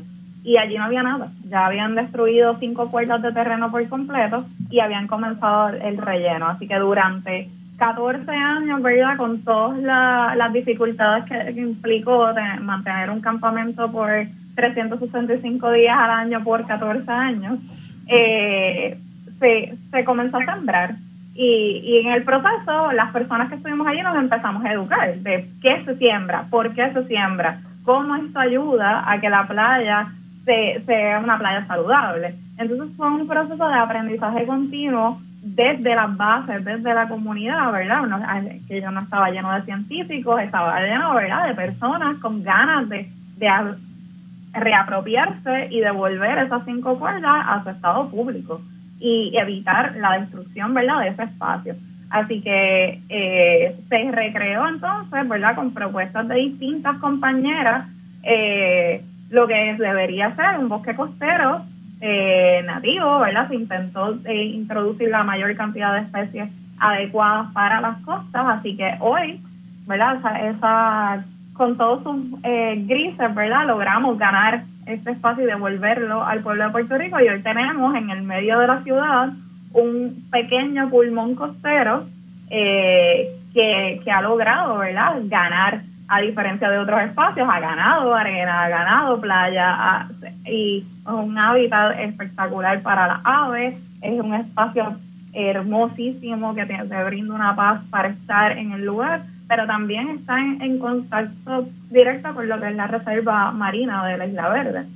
Entonces, algo que surgió ya con, con una controversia comunitaria se convirtió en un pequeño pulmón y que puede demostrar que hay otras maneras de, de desarrollar nuestras costas, ¿verdad? Porque creo que también hay que reapropiarnos de las palabras. El desarrollo implica la capacidad de vivir a largo plazo de todos los ecosistemas. El desarrollo no puede ser la destrucción por la inmediatez y, y la ganancia económica del momento sin mirar el presente inmediato y el futuro. Eh, porque ya creo que también tenemos que dejar de hablar de que, qué es lo que va a pasar después, es lo que está pasando ahora Así mismo. las cosas. Y, yo repasando un poco la historia de ese campamento, recordé eso tan lindo, ahorita yo hablé de que esto trata de la defensa y el rescate de todo lo sagrado. Y una cosa muy linda que recordé de ese campamento es que los participantes se ponían unos, unos apodos que eran de la naturaleza o que tenían que ver con ese con esa lucha por devolver a la naturaleza y con esa comunidad que se había creado ahí. Al entrar a las redes sociales vi que tu apodo es mariposa, había gaviota, estaba el, el tan querido Benito Reynosa, que en paz descanse, el apodo de él era el más querido, eh, una manera muy hermosa de, de, hacer comunidad donde ustedes entonces resaltaban eh, la, la, la, importancia de, de, todo ese ecoambiente y se ponían ustedes humanos el nombre de, de distintas vidas eh, marinas. Cuéntanos entonces, Vanessa, ¿qué están haciendo ahora, amigos del mar? ¿Y cómo la gente puede sumarse a ese modelo? ¿Qué iniciativas hay? Pues nosotros ahora mismo, ¿verdad? Eh, continuamos con el, el, trabajo, estamos acompañando a distintas comunidades alrededor de la isla, pero nos hemos enfocado también en fortalecer nuestra nuestro programa educativo y, y el poder entonces articular eh, soluciones a gran escala, eh, ¿verdad? Eh, salvar playa por playa no es realmente lo que tenemos que aspirar, tenemos que aspirar un cambio en, en cómo se, se maneja el territorio y nos pensamos como puertorriqueñas y puertorriqueños en este espacio, cómo lo habitamos. Y, y los distintos derechos que se implica, ¿verdad? El derecho a permanecer, pero también el derecho a retornar de todas las personas que han sido desplazadas o que van a ser desplazadas en algún momento por las políticas que vemos. Así que eh, es por esto que, ¿verdad? Aparte de estar acompañando, hemos eh, creado distintos círculos de estudio, de formación eh, que hemos estado llevando durante estos pasados tres años, eh, ¿verdad? Reinventándonos también con la pandemia. Sí. Y ahora, en el próximo 26 de febrero, sábado 26 de febrero, vamos a iniciar juntos a la organización Tobajeños en Defensa del Ambiente, eh, una serie de encuentros de comunidades costeras. Eh, vamos a iniciar con el área norte central. Eh, se va, este encuentro se va a realizar a las 10 de la mañana en Baja, en la escuela, en la escuela rescatada Lorencita Ramírez de Arellano. es abierto, ¿verdad? Para que podamos entonces como, como personas que habitamos las costas, que somos más del 50% de la población de este país, empecemos a articular estrategias concretas que nos permita educarnos sobre el estado ¿verdad? Y, la importancia de nuestros ecosistemas en los que están ubicadas nuestras comunidades, que nos repensemos también en cómo son nuestras prácticas individuales, pero también que podamos entonces articular propuestas concretas y apoyar iniciativas que ya están eh, plasmadas, ¿verdad? Como lo que sería una nueva ley de costas, pero también que haya involucramiento comunitario, porque una ley por una ley sin, sin capacidad de realmente eh, detener y, y reinventarnos y redefinir nuestra relación con ecosistemas costeros, pues sí. no, no es suficiente. Ok, así que vamos a empezar para que yo quiero que la gente saquen papel y lápiz y anoten. Aquellas personas que viven cerca de costas, por favor busquen entonces en las redes sociales. ¿Hay, hay algún teléfono eh, para aquellos que quieran participar el sábado 26 de febrero de este encuentro, este primer encuentro de comunidades costeras, Vanessa? Sí, se pueden comunicar al 787 sí. 688 3631. ¿36 qué? 31. Ok. Y ahí fuera, con mucho gusto le podemos brindar más información. Nos pueden buscar igual a través de las redes sociales. El evento ya está publicado como un evento en, en Facebook. Eh, se llama Encu Primer Encuentro de Comunidades Costeras. En yeah. este primero estamos convocando a las personas ¿verdad? que viven tal vez de los municipios de Carolina hasta Aguadilla. Pero vamos a continuar. Este va, esto se va a hacer el último sábado de cada mes alrededor de la isla y verdad vamos entonces luego a movernos eh, como el reloj hacia el este sur y oeste para cu cubrir verdad todos los espacios reconociendo que verdad tenemos que salirnos también del metrocentrismo y a veces se nos es muy fácil lo que pasa en Rincón lo que está pasando en el mismo Ocean Park pero se nos olvida que en el país hay 44 municipios costeros que todos enfrentan de una manera u otra eh, violencias, distintas violencias eh, a nuestros ecosistemas, ¿verdad? Oh. Porque quizás no es la construcción de una piscina sí. o no es la vecina eh, que se cree que le compró también el pedazo de playa, pero es la tala indiscriminada de mangles, es la, la contaminación de distintas áreas, es la, expropiación de comunidades o el cierre total en, en comunidades pequeñas como pasa en Santa Isabel, en, el barrio Jauca, que es el único espacio que queda. Entonces, hay, hay muchas dimensiones de qué está pasando en nuestras cosas, cómo nos desplazan y cómo las destruyen. Entiendo. Así que nuevamente, el último sábado de cada mes van a empezar estos encuentros de comunidades costeras. Si usted vive o conoce a alguien que vive y puede en una zona costera y puede participar, se puede comunicar al 787-688-3631. Entonces averigua en las redes sociales buscando Encuentro de Comunidades Costeras, en la página de amigos, amigos, amiguex con X del mar. Eh, pueden así buscar cuándo van a llegar a su zona y ahí va a haber unos espacios de participación ciudadana para organizarse. Eh, así que vamos a hablar, eh, todavía te pregunto, Vanessa, vi que también en la página de Amigos del Mar esta campaña, estaba anunciada una campaña nacional para la crisis, atender la crisis costera.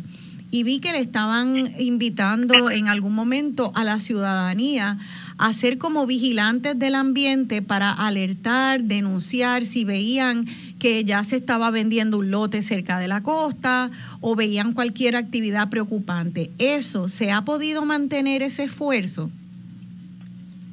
Pues sí, nosotros tenemos abierto todavía eh, y es parte ¿verdad? de esta campaña, es parte de lo que vamos a estar eh, potenciando con los encuentros eh, costeros queremos que la, que la ciudadanía, nadie sabe mejor qué está pasando en su comunidad que la gente que vive allí y cómo lo viven. Eh, así que no hay, eh, a veces a mí me alegra mucho ya que haya salido a la luz pública este asunto con los realtors y cómo se están vendiendo los espacios porque no es un problema de ahora. La campaña nosotros la lanzamos el año pasado precisamente porque ya hace más de un año que vemos eh, unas prácticas muy preocupantes, de eso, sobre todo con los lotes eh, cercanos al mar, se, se venden, eh, ¿verdad? Y esta situación que pasó con el actor, que ¿verdad? hay una referencia, pues nosotros hemos también hecho nuestra asignación hace más de un año y, y sabemos que el diálogo es que te los venden ya con permisos o que te indican que no necesitas los permisos. Y hay cientos y cientos de miles de construcciones sin ningún tipo de permiso que se están dando hoy. Y esas no tenemos manera de registrarlas porque si no hay ni siquiera la, o sea, ya no es que el permiso está mal o que, o que el permiso es ilegal o que el permiso se dio con bajo corrupción o por la exclusión, es que ni siquiera pasan el trabajo de, de tener, así que la impunidad es tanta que la única manera que tenemos es que las personas denuncien. Así que somos parte de ese esfuerzo, ¿verdad? Los encuentros son parte de esta campaña porque hay que levantar datos, los datos, pero los datos también de la experiencia de qué vive nuestra gente en nuestras cosas. ¿Y qué es lo que pide esa campaña? Eh, que la gente llame a un teléfono, escriba un email y que eh, reporte qué tipo de actividad. Pues sí, nosotros estamos recibiendo, ¿verdad? Hay, hay varias. La campaña son dos eh, documentos de estos formularios de Google eh, primero para que puedan, eh, quien desee ser voluntario de la campaña, ¿verdad? poder identificar ese banco de talentos y de personas dispuestas a hacer algo eh, y que, en qué medida pueden aportar. Y la segunda formulario es para que nos indiquen dónde se están dando las construcciones, dónde hay terrenos en, en venta con, con rótulos o donde eh, están ya eh, iniciando ¿verdad? Eh, otro tipo de construcciones donde no hay permisos. ¿verdad? Y estos formularios tienen ejemplos de qué, qué sería un permiso como tal, cómo, cómo se vería ¿verdad? el anuncio. Y es para poder localizar puntualmente dónde están ocurriendo las situaciones. Y entonces, ¿cómo la gente puede encontrar esos formularios? Igual, los formularios están en la página de Facebook, también están a través de la, se puede acceder por Instagram, eh, a través del enlace. Eh, nosotros vamos a llevar estos formularios, ¿verdad?, en papel a los encuentros y vamos a ayudar a la gente a, a, poderlos, eh, a que sean más accesibles. Sí. Y, y si estamos también, ¿verdad?, obviamente para los que se les hace más complicado, recibiendo pues los mensajes por las redes, literalmente a través de todas nuestras cuentas, los estamos apuntando, ¿verdad? A veces no necesariamente los contestamos, pero sí estamos eh, localizando esos espacios y esos anuncios que nos envían. Eh, igualmente se pueden eh, comunicar por el al mismo teléfono que, se dio anteriormente. Y, nosotros sí estamos tratando de levantar toda esta data para poder mapear y que realmente podamos ver en, a nivel de país qué es lo que está pasando realmente. O sea que una vez más, pueden entonces entrar a la página de Amigos del Mar, pero escrito con X, A-M-I-G-X-E, Amigos del Mar. Pueden llamar al 787-688-3631 o enviar un texto eh, si usted ve rótulos para vender, eh, para vender lotes frente al mar, si usted ve construcción frente al mar, esto es un, o si usted quiere ser voluntaria o voluntario para poder ayudar cuando sea, en la medida que pueda, por favor, entre a estas páginas, vayan a estos encuentros. Eh, el número nuevamente 787-688-3631, Amigos del Mar. Es increíble, es igual que dije ahorita, es todo este potencial humano de organización increíble. Esto es una labor titánica que están haciendo estas personas, estos voluntarios de Amigos del Mar y otras organizaciones y todo para hacer el trabajo que se suponía que el gobierno hiciera y usando todo este potencial para aguantar la destrucción en vez de seguir construyendo modelos sostenibles. Esto es absurdo, pero que tengan que hacerlo y que así se le tenga que ir la vida a los jóvenes y a la gente inteligente de este país. Pero hay que hacerlo y es lo que toca hacer. Eh, nuevamente, llamen, anoten 787-688-3631 para convertirnos todos en vigilantes de las costas de Puerto Rico y denunciar si ven eh, rótulos de venta o construcción, manden un texto o llamen. También amigos del mar, vamos a seguir en el próximo y último segmento hablando entonces de esa nueva ley de costas. ¿Hay alguna legislación que podemos apoyar? Eh, y de qué trata. Quédense con nosotros, que vamos a proteger nuestras playas a toda costa. Patrias, para nuestros dolores, para nuestras frustraciones y, por qué no, también para nuestro amor y para nuestra alegría. Vamos a ver si a ustedes les gusta esta canción.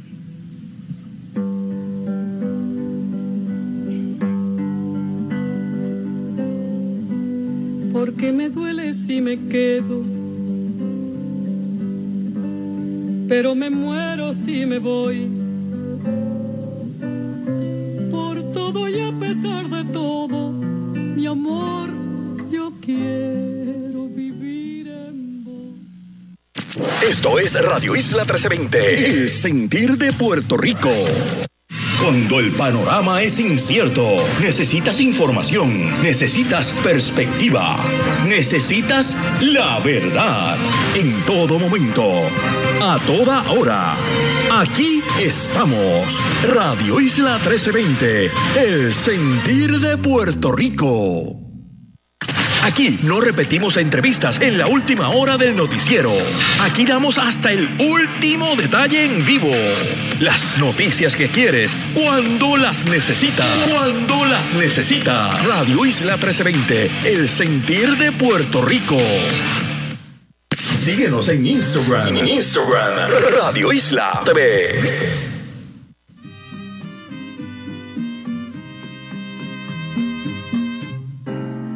Yo sé lo que son los encantos de mi borinquen hermosa, por eso la quiero tanto, por eso la llamaré preciosa, perla del Caribe,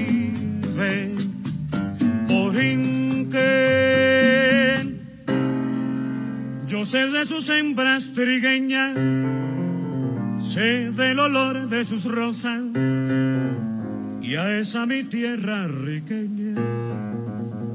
Por siempre la llamaré preciosa, perla del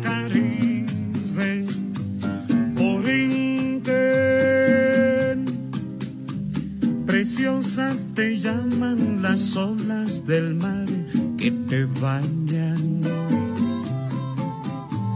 Preciosa por ser un encanto, por ser un edén. Y tienes la noble hidalguía de la madre España y el fiero cantío del indio bravío lo tienes también. Preciosa te llaman los bardos que cantan tu historia. Aquí de vuelta dialogando con Beni, yo soy Rosana Cerezo y he estado dialogando con Vanessa Uriarte, portavoz de la organización sin fines de lucro Amigos y Amigas del Mar, defensores de la, del mar en Puerto Rico. Esta canción preciosa de nuestro Rafael Hernández, que habla precisamente de esa isla que heredamos, tan preciosa, en voz de Daniel Santos. Eh, es la isla que venimos, venimos llamadas a, a, defender, a proteger. Eh, es increíble, ¿no? Porque eh, vimos la semana pasada el tema del, del programa fue eh, como eh, la estatua de Ponce de León, que fue derribada en cuestión de, creo que fueron como menos de 48 horas, sino 24 horas, ya habían gastado 80 mil dólares, la habían arreglado, la habían puesto allí, habían puesto un tapaboca a lo que debía ser un diálogo de dónde mejor ubicar esa, esa estatua, de lo que significaba eh, las causas por las cuales fue derribada. Y sin embargo no vemos esa misma voluntad para defender la isla misma, la vida marina, la isla, la, vida vegetal y la vida humana que vive en nuestro país. Es que no la vemos y por eso este pueblo se está organizando de una manera magistral que sienta cátedra. Yo quisiera que eh, Pedro Sade y Marisa Barreto comenten sobre lo que han escuchado a Vanessa Uriarte hablar de esta organización ciudadana. Eh, eh, Marisa Barreto, no sé si sigue en línea. Tal sí, seguro. Sí. Saludos. Ah, sí, pues profesora Barreto, escuchó, yo creo que esto no es nuevo para usted, usted ha trabajado eh, y tal vez en alianzas con comunidades antes. ¿Qué, qué opina usted de, de esto que, que, lleva sucediendo ya más de una década en Puerto Rico, un pueblo organizado, eh, y la importancia eh, para, para el país de que los ciudadanos estemos envueltos en esto, incluso se pueda hacer un esfuerzo hasta de recolección de datos que pudiéramos ayudar a los expertos científicos. ¿Cómo lo ve usted? Sí, definitivamente es algo que ya por muchos años, eh, ¿verdad? Eh, hemos, desde la academia hemos, hemos hecho y, queremos seguir fortaleciendo. Es importante la participación de todos los sectores, ¿verdad? Las comunidades y todos los sectores de empoderarse de esa, de esa costa en el aspecto de conocer y entender, ¿verdad? ¿Qué es la costa? ¿Cuáles son sus procesos y cómo me afecta? Y yo cómo, yo como ciudadano puedo aportar, ¿verdad? A ese proceso eh, de recomendaciones, orientar inclusive a los que toman las decisiones y que esos procesos se hagan de una manera verdaderamente participativa, o sea, que no sea un proceso de dar una firma en una vista pública y ya, y yo creo que eso es bien importante. Desde la, desde la academia nosotros estamos nuestro granito de arena para todas las comunidades y los sectores. Actualmente nosotros tenemos unas publicaciones que pueden buscar en la internet que se llama a través del estado de las playas de Puerto Rico Post María, que un proyecto que ha sido oficiado por FEMA, que seguimos trabajando y ahí va a encontrar un mapa eh, ¿verdad? interactivo donde usted puede entrar, ver su área de costa y va a tener información sobre cuáles son las horas de erosión y acreción para antes de María y después de María. Este tipo de datos es bien importante, ¿verdad? Para ustedes como ciudadanos y todo tipo sector interesado en la costa, de tal modo que usted puede, a través de sus iniciativas particulares, comunitarias, puede usar este, esta información como base, ¿verdad? Como evidencia de a nivel científico de lo que está sucediendo. Adicional a eso, nosotros en la academia estamos realizando, ya están llenos, pero esperamos próximamente abrir unas nuevas, unos nuevos grupos de lo que se llama Ciencia Ciudadana, donde estamos trabajando para enseñarles herramientas bases de monitoreo de playa. Así que es bien importante, ¿verdad? Nosotros desde la academia, esa es la manera, ¿verdad?, que nosotros trabajamos con las comunidades. Le invitamos que entre al Facebook del Instituto de Investigación y Planificación Costera y que, bien importante, eh, tener los datos y con esa información poder entonces llevar a los diferentes sectores y foros ¿verdad? De la importancia de por qué tiene que tomarse en consideración y tienen que insertarse todos estos sectores para la toma de decisiones. Acabo de entrar a esa página que ustedes eh, han creado, son varias, de hecho hay, hay varios, como varias, varios enlaces a distintos a distintas fases de este proyecto, el estado de las playas de Puerto Rico post María. Es una página eh, hermosa donde se ve como con una vista aérea por drone de unas costas de Puerto Rico. Luego uno baja y encuentra un mapa de Puerto Rico, pulsas en tu área y ahí se abre un mapa y te explica si estás en Loíza, si estás en Aguadilla, si estás en San Juan da muchísima información súper valiosa para las comunidades y las residentes y los residentes de esa área para poder organizarse. Eh, porque ya vimos, ¿no? Que estas, estas respuestas individuales de, pues voy a poner una pared aquí porque tengo una casa o una edificación frente al mar y puse una pared para, para retener tal vez, aguantar la erosión o que el mar no me entre y que hemos visto, como usted dijo, que lamentablemente, mira, ese, eso es un parcho que lo que hace es en muchas ocasiones entonces detener el movimiento natural de los sedimentos, de la arena, del agua y crear eh, un problema mayor más adelante. Eh, tenemos que, ser, eh, la verdad, que ciudadanos con más conciencia científica. Es que no hay de otra.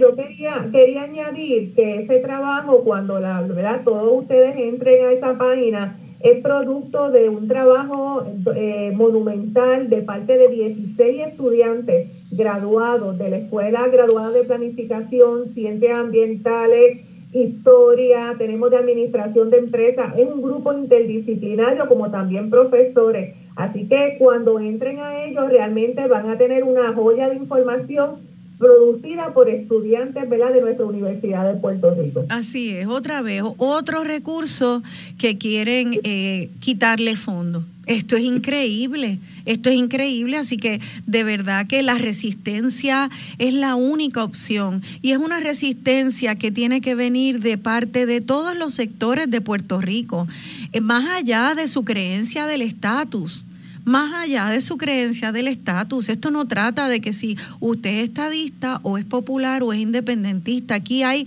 mucho trabajo que hacer.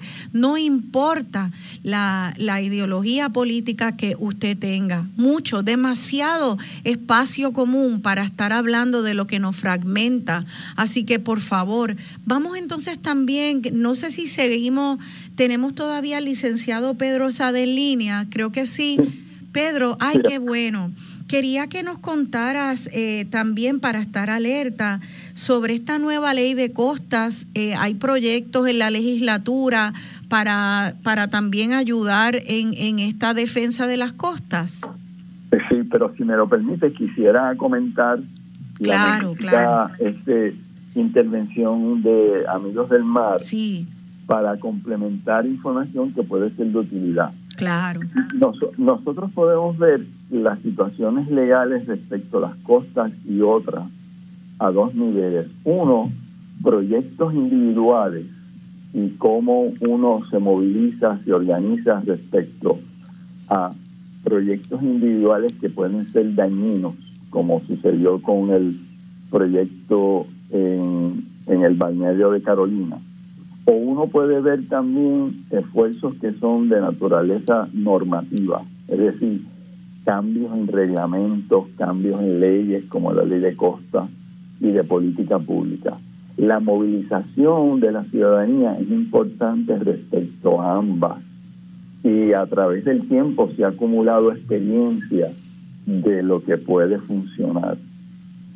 En términos de proyectos individuales, como bien dice Vanessa, hay algunos que ni siquiera han tramitado permisos, pero en otros sí, y entonces se presenta como un instrumento posible el que la ciudadanía busque copia de esos permisos. De hecho, es esencial conseguir el expediente de los proyectos para saber en qué etapa están, cuáles son las perspectivas, qué se ha aprobado y cómo se pudiera cuestionar legalmente lo que se haya hecho.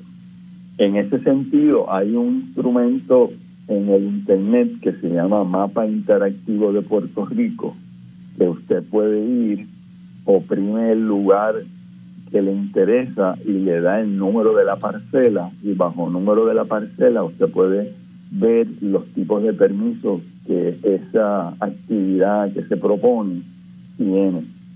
Por supuesto, en la gestión legal es solamente una parte porque la movilización de los de la ciudadanía es crítica y aquí la creación de comités unitarios eh, tratando de vencer las diferencias que pueda haber de, de todo tipo y también entonces la colaboración con organizaciones como Amigos del Mar, Sierra Club, El Puente y otros. Sí. A, a- este, a nivel de aprobación de reglamentos, pues la movilización de la gente es importante. Ya dijimos que viene por ahí un reglamento que va a ser malísimo para la protección del ambiente, pues ahí la participación eh, es importante. Así que eso es lo que yo quería añadir.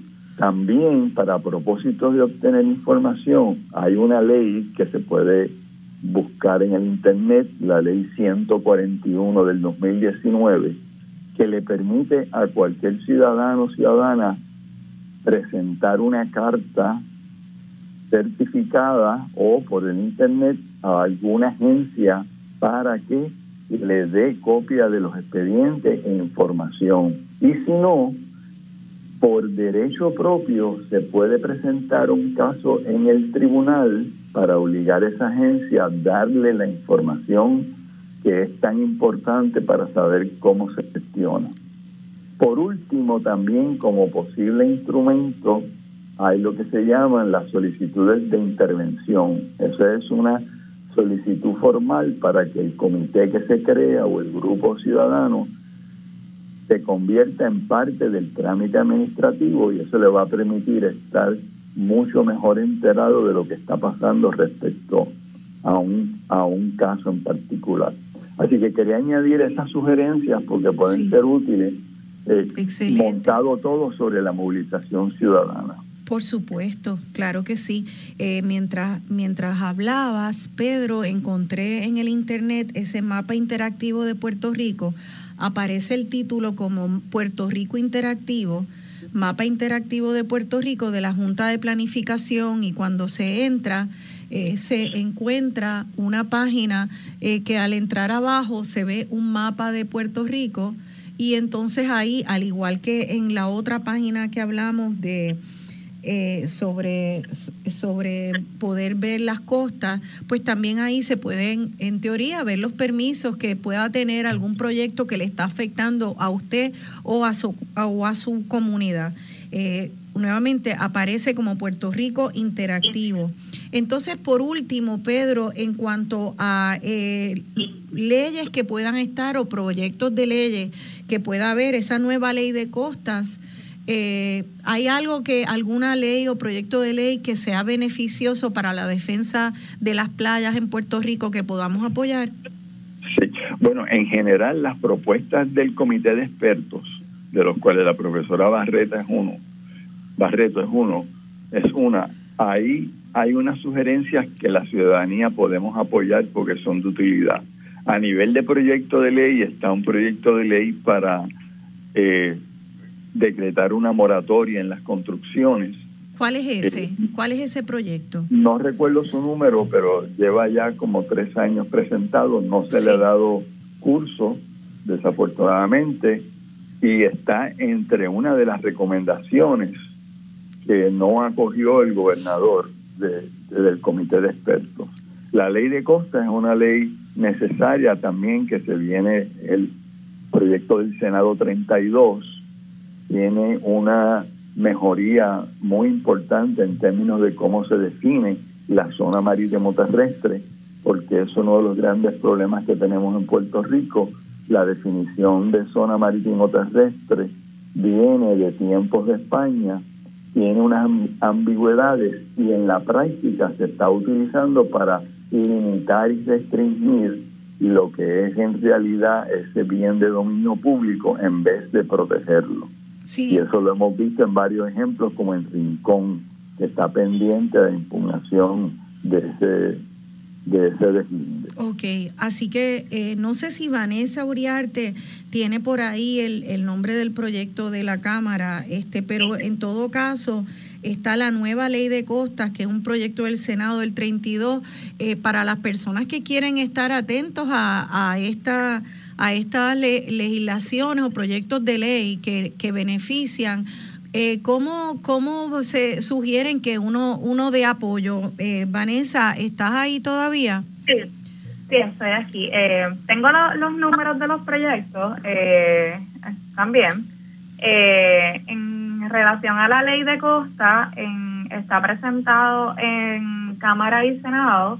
El, sería en el Senado es el PS 32 y en la Cámara el PS 115. PC. Esta es la PC, perdónenme, PC 115 y el de la moratoria de construcción, el Senado el PS 43 y en la Cámara el PS 116. Hay otro proyecto en el Senado que eh, eh, lo presentó una, ahora se me escapa el nombre de ella, ¿verdad? Pues, no, no le hace porque ya, ya estamos con bien poquito tiempo. Yo lo que quisiera, porque eh, la gente oye eso por radio y dice, bueno, pues hay algo. Hay algo ahí en el, unos proyectos eh, para moratoria, unos proyectos para las costas, pero ¿cómo podemos apoyar? Eh, pueden entrar a la página eh, sería mandando email, sería llamando al, a, la, al, a, la legislatura, a la Cámara o al Senado. ¿Cómo ustedes orientan, Vanessa, a la ciudadanía para que se oiga, entren llamadas o emails a favor de estos proyectos? Pues en el momento nosotros pues la tenemos una en, en nuestra página de Facebook, lo primero junto a la campaña de para atender la, la crisis costera, tenemos un, un arte informativo, ¿verdad? Que resume cuáles son estos proyectos, ¿verdad? Están sumamente resumidos, pero están los números para que la gente los pueda buscar.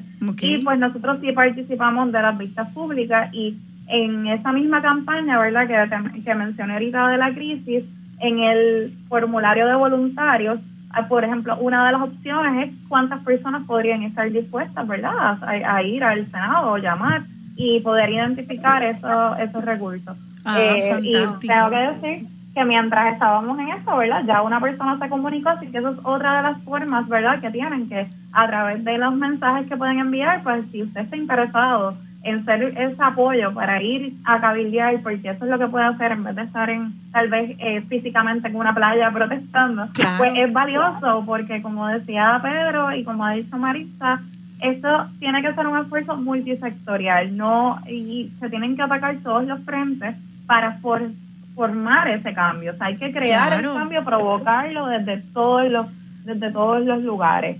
Eh, por lo tanto, eh, hay miles de maneras en las que se pueden aportar y yo tengo que, dar fe, ¿verdad? Nosotros somos eh, usuarios sido ¿verdad? De los mapas creados por, ¿verdad? Del estado de las costas. También somos muy muy eh, activos también en intervenir en procesos eh, cuando ya están corriendo, así que eh, tratamos de utilizar todos los frentes. Qué bien, así que qué alegría que ya una persona mandó texto o llamó al 787-688-3631, el número de contacto de Amigos del Mar, porque Sí, mira, hay unas personas que pueden estar eh, bailando bomba y plena en la playa, pero no, no todo el mundo y esa no es la única manera. Son, es que hay un arco iris de maneras de hacer esto. Y si usted es una persona que no pudiera ni salir de su casa, está trabajando dos o tres trabajos, está en silla de rueda, lo que sea, este, eh, hay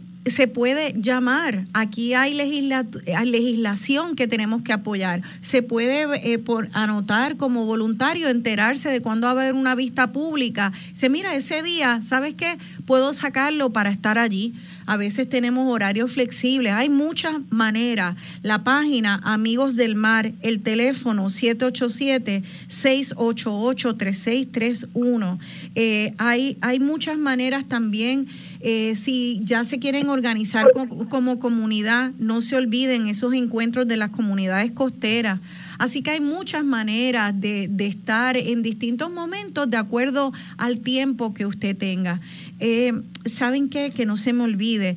Eh, otra de nuestros indispensables, Giovanni Roberto, que este, es una de las personas eh, que está allí en comedores sociales en Cagua, en el Centro de Apoyo Mutuo, me pidió que anunciara que el sábado que viene va a haber una actividad eh, en Caguas para levantar fondos para esa iniciativa, porque después estamos pendientes a tantos frentes a la vez. Eh, así que esto es un proyecto que le da comida a personas que, que necesitan comida o conseguir comida a, precios razonables, eh, comedores sociales, pues que los vimos, le daban comida a los estudiantes durante el huracán María ya en la Universidad de Puerto Rico.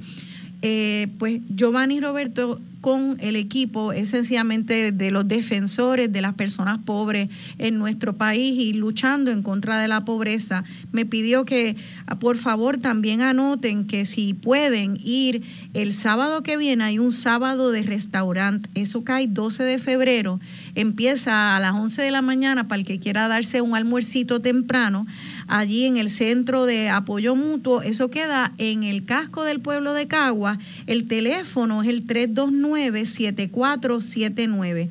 329-7479. Puede hasta llamar, hacer una reservación y si reserva su silla antes, le dan 10% de descuento. Así que, y el dinero va a ir todo para apoyar a este grupo de ciudadanos que también están pendientes a que nuestro pueblo no, no pase hambre. Eh, y hablando del pueblo, eh, ya nos queda poco tiempo, eh, solamente con un par de minutitos, y quisiera traer una preocupación que tengo yo y que también escuché una radio escucha que escribió en, la, en la página, en mi muro, diciendo que toda esta conversación es importante, pero también es importante resaltar que vemos muchas veces que los ciudadanos entran a las playas a, hacer este boceteo eh, con esta música terrible o a botar basura. O sea, no siempre nosotros como ciudadanos entramos a, a las playas cuando sí tenemos acceso a honrar esas playas. A veces las desecramos también. Y yo quisiera brevemente este, saber, eh, Vanessa, si también hay alguna campaña para para que nosotros los ciudadanos no solamente les reclamemos al gobierno, sino reclamemos a nosotros mismos. Yo te confieso, yo soy, mi familia es de Aguadilla, mi familia paterna.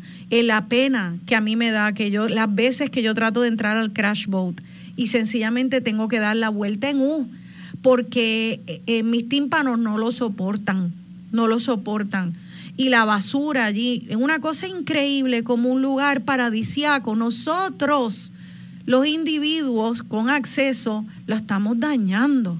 Eh, algún otro día podríamos hablar de eso, pero yo no quería que pasara el programa sin mencionarlo, porque esto no trata nada más de señalar hacia afuera sin mirar hacia adentro de nosotros mismos. Vanessa, ¿algún comentario sobre eso? Rapidito, porque ya nos tenemos que ir.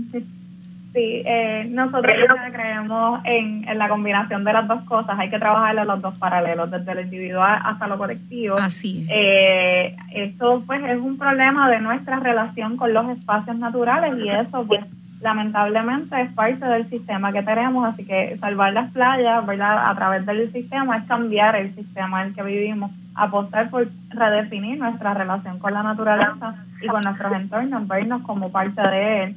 Y eso requiere mucha educación y mucho trabajo y se sigue haciendo todos los días, así que son dos cosas paralelas que tenemos que trabajar y no una no viene primero y la otra después, hay que trabajarla constantemente. Así mismo, eh, gracias por decir eso, porque a veces entramos en pensamientos maniqueístas, que no es nada más que es esto o lo otro, es blanco o es negro, y se nos olvida que a veces es todo y todas las tonalidades de gris.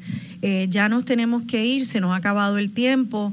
Eh, quisiera pues que nada, aquellos que puedan, vuelvan a escuchar el programa, pueden escucharlo en podcast eh, de Radio Isla, que pronto sale en el app de Radio Isla. Pueden ir a la página de Radio Isla y ver el Facebook Live. Yo también en mi página de Rosana Cerezo eh, también voy a colgar tanto el podcast como el Facebook Live de este programa. Echen para atrás, cojan papel y lápiz, anoten y tratemos todos de participar de la medida en que podamos eh, de esto. Así que le doy las gracias a nuestra, a mis tres invitadas eh, he invitado. Eh, gracias por, por esa lucha, cada una desde su conocimiento. Gracias a la profesora Barreto, gracias al licenciado Sade y gracias Vanessa Uriarte y amigos del mar por estar aquí y por proteger lo sagrado de nuestra isla. Gracias por la invitación. Muchas gracias por la invitación. Gracias a ustedes y, a ustedes familia, pues los espero ya aquí en sintonía el próximo domingo. Eh, en esta isla que todavía es preciosa y que ojalá que la mantengamos preciosa. Me despido con la voz de uno de los cantantes favoritos de mi padre, Daniel Santos, cantando otro de nuestros himnos, Preciosa, de Rafael Hernández, aguadillano, de las costas de este Edén. Cuídense mucho, protejamos las playas, protejamos nuestro ambiente, protejamos nuestra humanidad. Eh, tenemos esperanza. Gracias. Se despide Rosana Cerezo. La llamaré preciosa, perla del Caribe,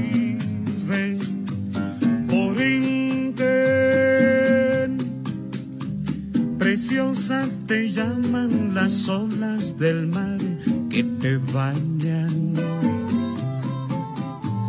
Preciosa por ser un encanto, por ser un edén.